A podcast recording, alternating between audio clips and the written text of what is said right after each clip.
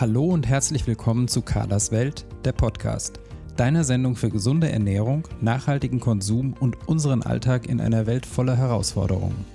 Hier geht es um gesunde Ernährung und die nötigen Hintergrundinfos, entspanntes Kochen im Alltag, ein stressfreieres Leben, Genuss und Spaß mit hochwertigen Lebensmitteln, um ein verantwortungsvolles Leben und um interessante Menschen, deren Projekte und Biografien. Viel Vergnügen mit der neuen Folge von Carlas Podcast. Ich begrüße dich zur Folge 47 meines Podcasts und zur siebten Expertenfolge mit Birgit Schröder. Hier greifen wir zentrale Themen der Ernährungsberatung auf und beleuchten sie ein bisschen intensiver. Birgit ist eine meiner Ausbilderinnen, meine Mentorin und auch eine meiner persönlichen Gesundheitscoaches. Als Ernährungsberaterin bin ich natürlich ebenso im Bilde wie Birgit, aber in den Podcast gehe ich bewusst in die Rolle des Fragestellers bzw. der Fragestellerin, damit Birgit für euch und für dich die Themen anschaulich und nachvollziehbar erklären kann. In dieser Folge beschäftigen wir uns mit dem Thema Candida, vor allem der Candida-Belastung des Darms. Wir sprechen über Symptome, Diagnostik und Therapieansätze. Ich bitte dich einmal wieder die Tonqualität zu entschuldigen. Wir haben diese Folge zu Hochzeiten des Corona-Lockdowns aufgezeichnet und Skype ist zeitweise sehr ausgelastet gewesen, sodass hier und da die Qualität etwas leidet. Ich wünsche dir viel Spaß mit der heutigen Folge. Ja, hallo, liebe Birgit. Wir haben ja heute ein Thema, das sehr kontrovers diskutiert wird. Wir wollen uns nämlich heute mit dem Thema Candida beziehungsweise mit der Candida-Infektion des Darms beschäftigen. Und da würde ich dich gerne zu Anfang gleich erstmal fragen, was ist denn überhaupt eine Candida-Infektion? Was versteht man darunter?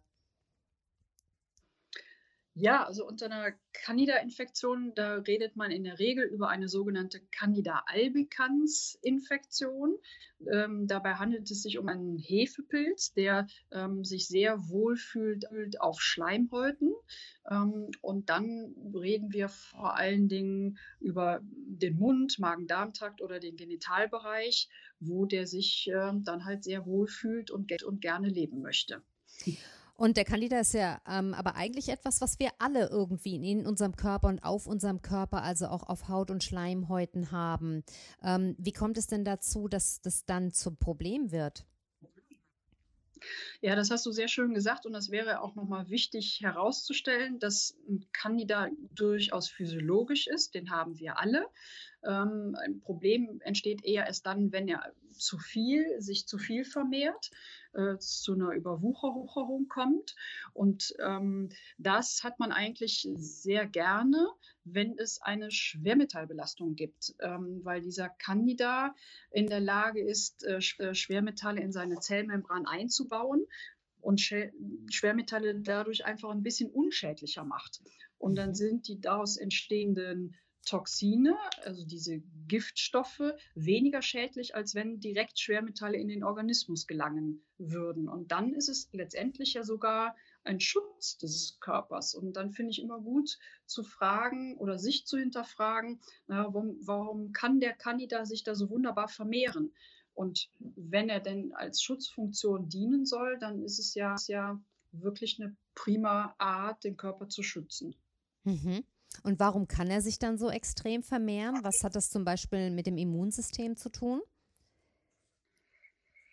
Ja, er kann sich zum Beispiel vermehren, wenn zu viele Schwermetalle da sind. Also man beobachtet das gerne, wenn man zum Beispiel Amalgamfüllungen saniert und äh, Quecksilber freigesetzt wird, obwohl man dann sehr vorsichtig als Zahnarzt arbeitet mit einem sogenannten Kofferdamm.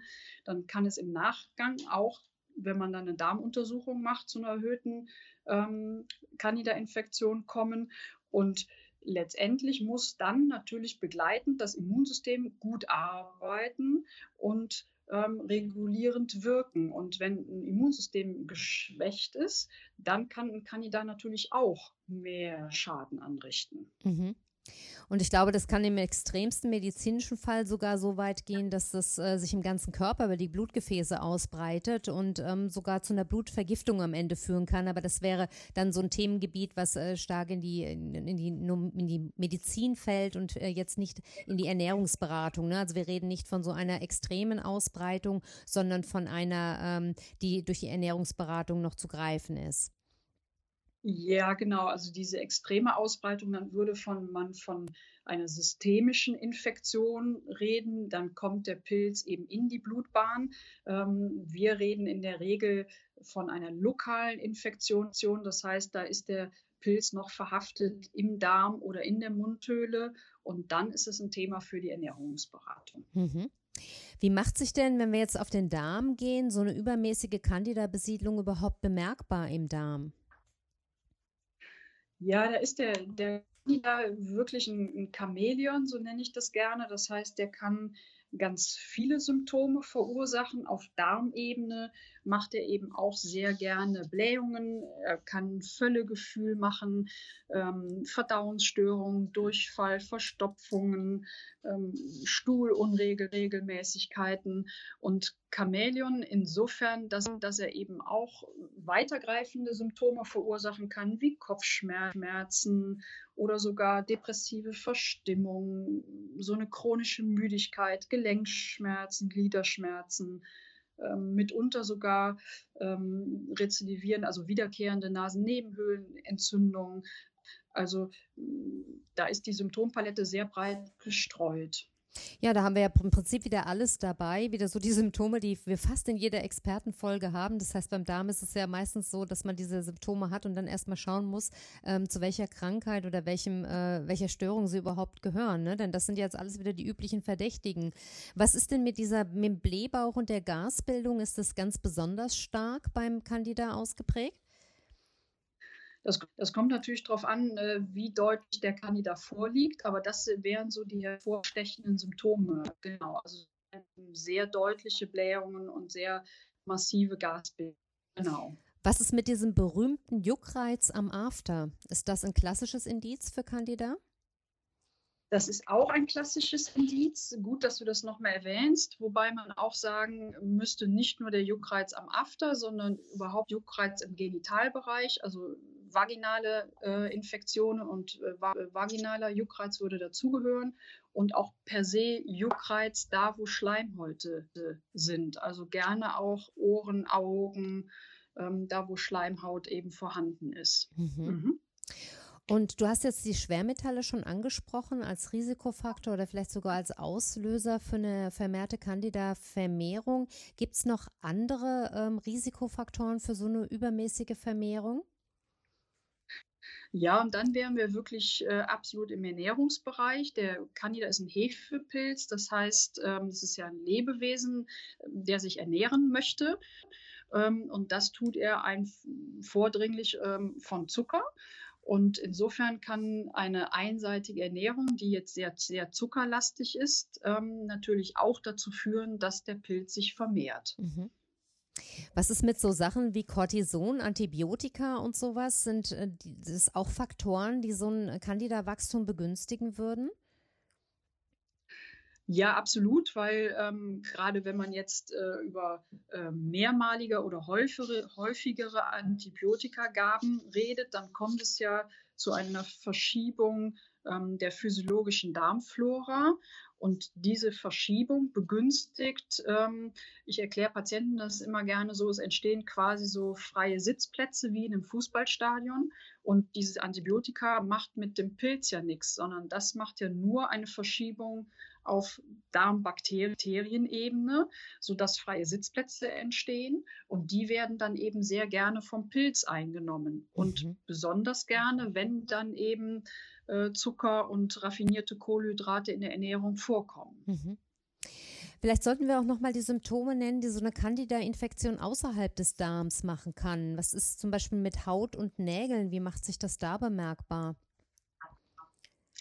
Ja, also gerade schöne Vorlage insofern, äh, weil gerade Nägel oder Pilzinfektionen an Nägeln dann auch ein Hinweis sein können, dass es vielleicht eine Candida-Infektion gibt. Also gerade ähm, Pilzinfektionen an Nägeln, die so sehr therapieresistent sind, die man nicht gut in den Griff bekommt.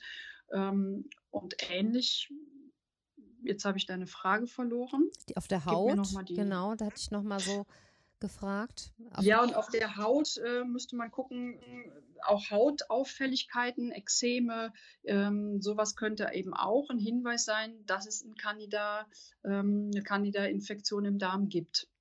Das heißt, die Candida-Infektion ist dann nicht auf der Haut oder auch auf der Haut und im Darm? Oder nur im Darm und nee, macht sich dann der, auf der Haut bemerkbar?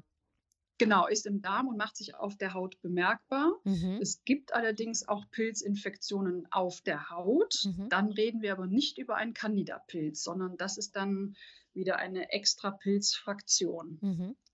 Und ähm, im Mund die Candida-Infektion, wie macht sich die bemerkbar? Kann man die sehen?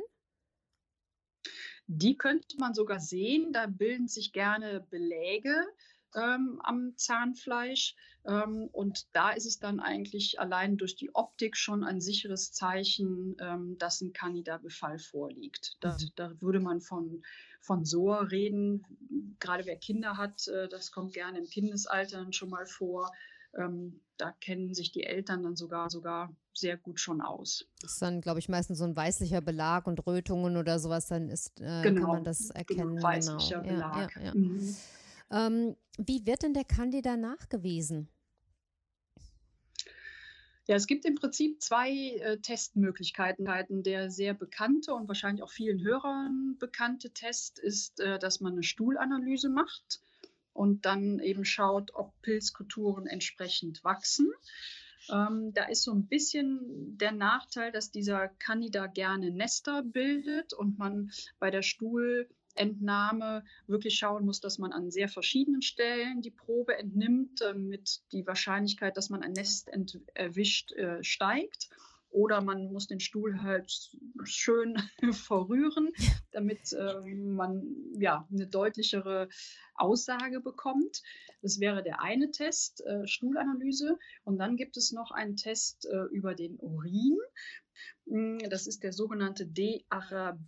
Binitol-Test, das ist ein Urintest, ähm, wo man diese Substanz ein bisschen Zungenbrecher nachweisen kann im Urin und diese Substanz wird vom Candida produziert. Das heißt, je höher diese Substanz im Urin nachgewiesen wird, desto eher kann ich sagen, wow, da ist wahrscheinlich eine erhöhte Candida-Belastung. Okay. Wobei dieser Test eigentlich nur ähm, bei sehr starkem Candida-Befall aussagekräftig ist. Genau, so hatte ich es äh, im Vorfeld auch in der Recherche nochmal gelesen, dass wenn es also um systemische Kandidose geht, dass da äh, sogar Blut teilweise und Nervenflüssigkeit, also Liquor untersucht wird und da hatte ich auch von der Urinuntersuchung gelesen, genau. Das heißt, mhm. im Bereich der Ernährungsberatung Darm können wir sagen, ist die Stuhluntersuchung eigentlich immer noch die äh, klassische Untersuchung und so Sachen wie Blut, Urin oder Nervenflüssigkeit, das kommt eigentlich eher dann ähm, in Frage, wenn es äh, wirklich in systemische ähm, Krankheiten geht. Ja.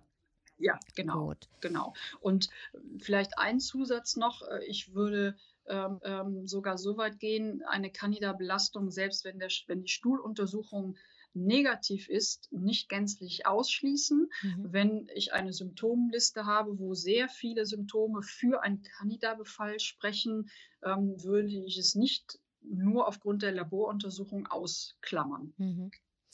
Weil Jetzt, es eben sehr häufig ähm, ja, genau, Befunde gibt.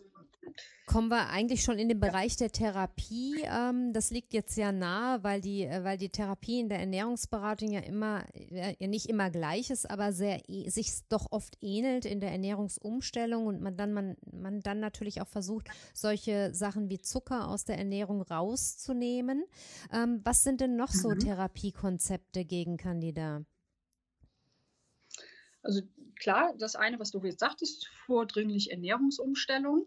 Und äh, wenn es weitergehen sollte, dann versucht man diesen Pilz, die, ähm, das Milieu einfach ein bisschen ähm, nicht so nett zu machen.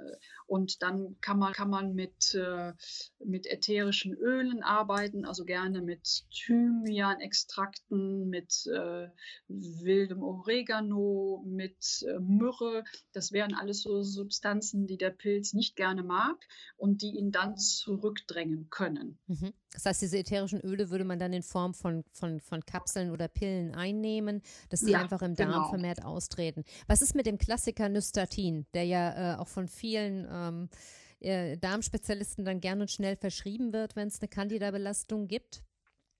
Ähm, ist das auch in der Ernährungsberatung, spielt das eine Rolle oder ähm, als Heilpraktiker? Das spielt als Heil Heilpraktiker eine Rolle, wobei ich mit Nystatin immer eher vorsichtig äh, bin, weil man immer auch die Ursache im Auge behalten muss. Äh, wenn wir jetzt nochmal zurückgehen, sollten Schwermetalle die Ursache sein, dann bekämpft Nystatin zwar den Pilz, aber man hat durch das Abtöten des Pilzes natürlich auch nochmal eine, eine vermehrte Toxinfreisetzung und die Schwermetalle.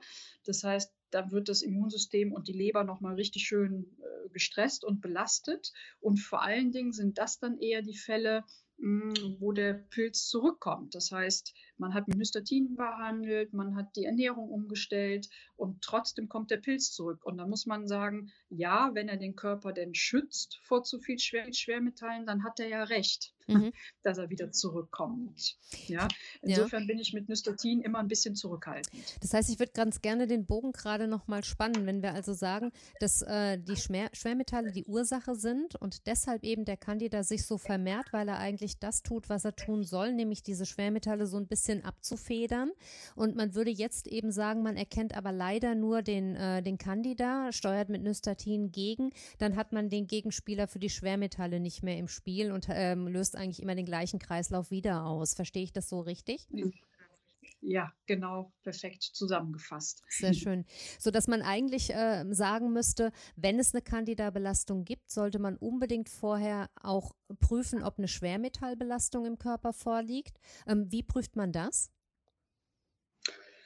Schwermetallbelastung, ähm, da gibt es äh, spezifische äh, sogenannte Chelat-Tests. Das machen auch äh, Heilpraktiker oder naturheilkundlich aufgestellte Ärzte.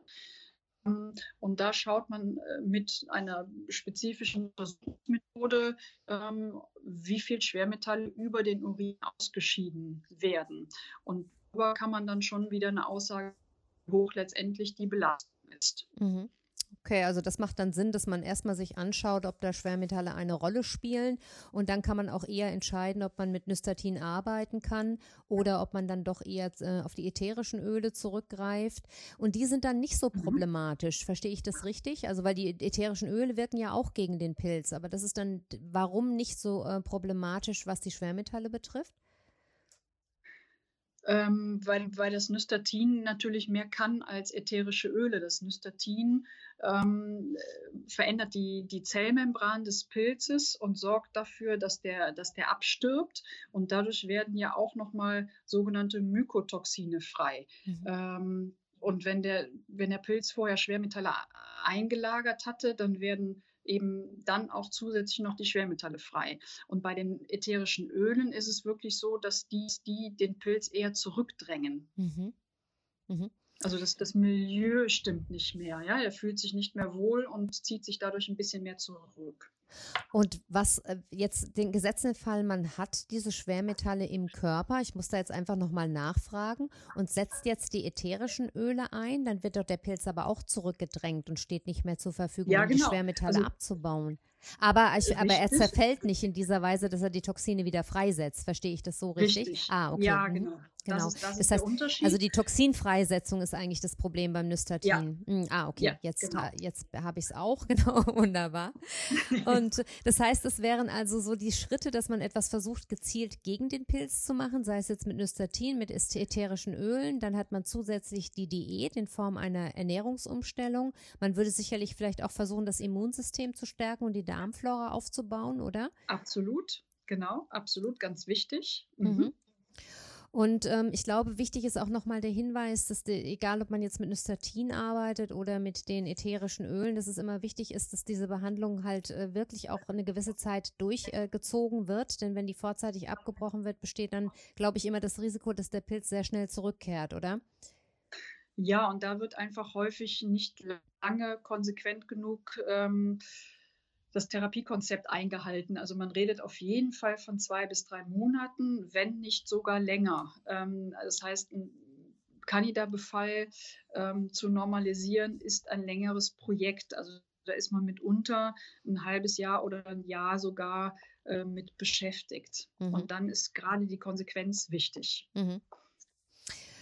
Jetzt müssen wir drüber sprechen, wenn wir über Candida reden. Das ist mit, wie mit vielen anderen Themen in der Ernährungsberatung auch, gibt es ja auch kritische Stimmen. Das heißt, es gibt immer wieder Stimmen aus der Medizin, die sagen, sowas wie Candida im Darm gibt es nicht. Wir haben alle den Candida eh im Körper.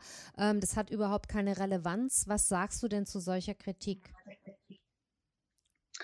Ja, die Kritik hört ja, rührt ja häufig daher, dass es ähm, äh, häufig dann eben nicht die absolut validen äh, Laboruntersuchungen oder Untersuchungsergebnisse gibt. Und das ist ja leider auch beim Candida so. Es ist leider eben noch nicht möglich, es 100 Prozent äh, valide äh, zu gestalten. Insofern ist die Kritik mitunter sogar gerechtfertigt.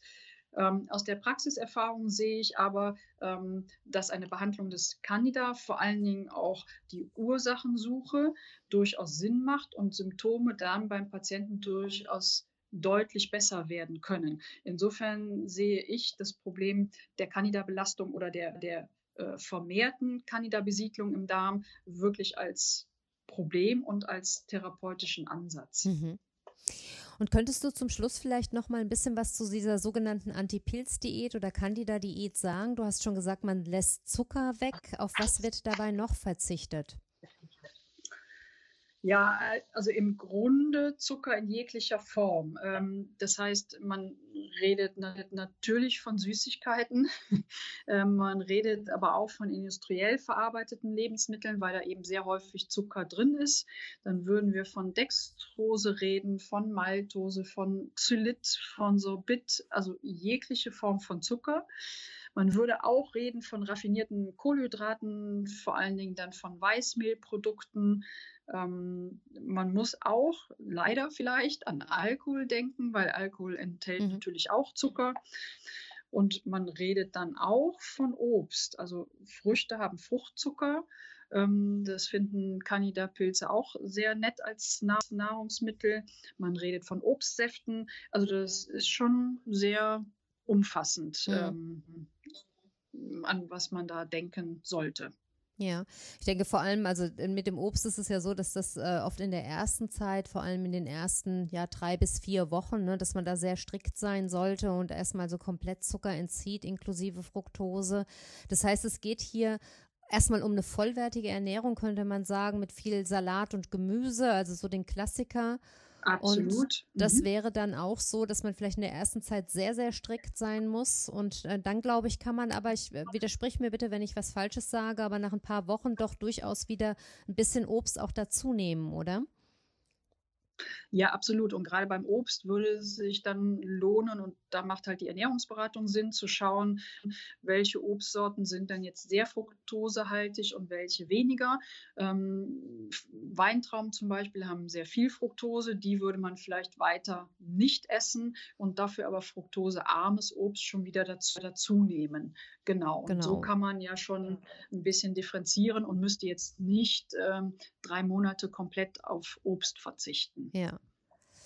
Ja gut, dann denke ich, wir haben den Candida soweit äh, ganz gut beleuchtet, haben ein bisschen was dazu gesagt, wie man ihn äh, diagnostizieren kann, wie man ihn therapiert. Fällt dir noch etwas ein, was wir vielleicht äh, noch nicht erwähnt haben?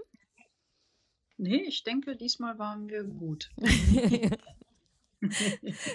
gut, ich hoffe, wir sind jedes Mal gut.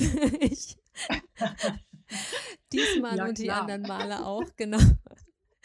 Ich danke dir, Birgit, für deine Zeit und äh, freue mich auf unsere nächste Expertenfolge. Mach's gut. Ja, ich, du auch. Ich danke dir. Tschüss. Tschüss. So, ich hoffe, unsere heutige Expertenfolge hat dir gefallen.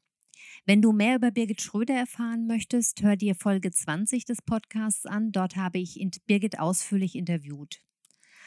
Falls du von einer Candida-Belastung betroffen bist, möchte ich dir auch meine Rezeptsammlungen empfehlen, die in Zusammenarbeit mit Therapeuten wie Birgit Schröder entstanden sind und die für die Candida-Diät geeignet sind. Du findest sie unter www.darmfreundlich-essen.de.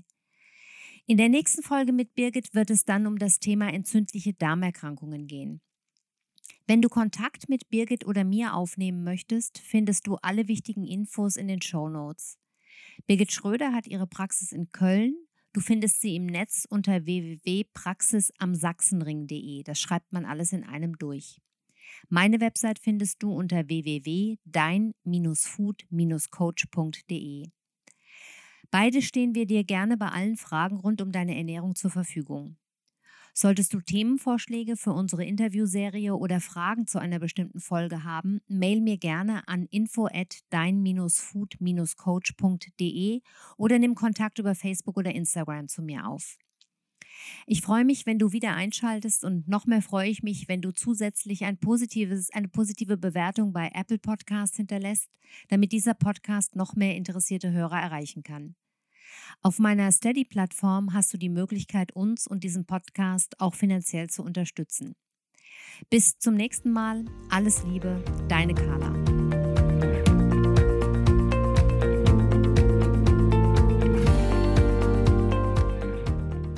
Das war eine neue Folge von Carlas Welt, der Podcast.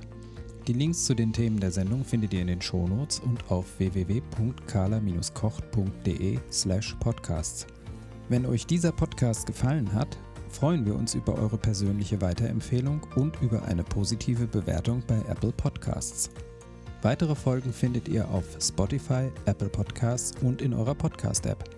Carla findet ihr unter Carlas Welt und Carla kocht auf Instagram, Facebook und Twitter. Vielen Dank fürs Zuhören und bis bald.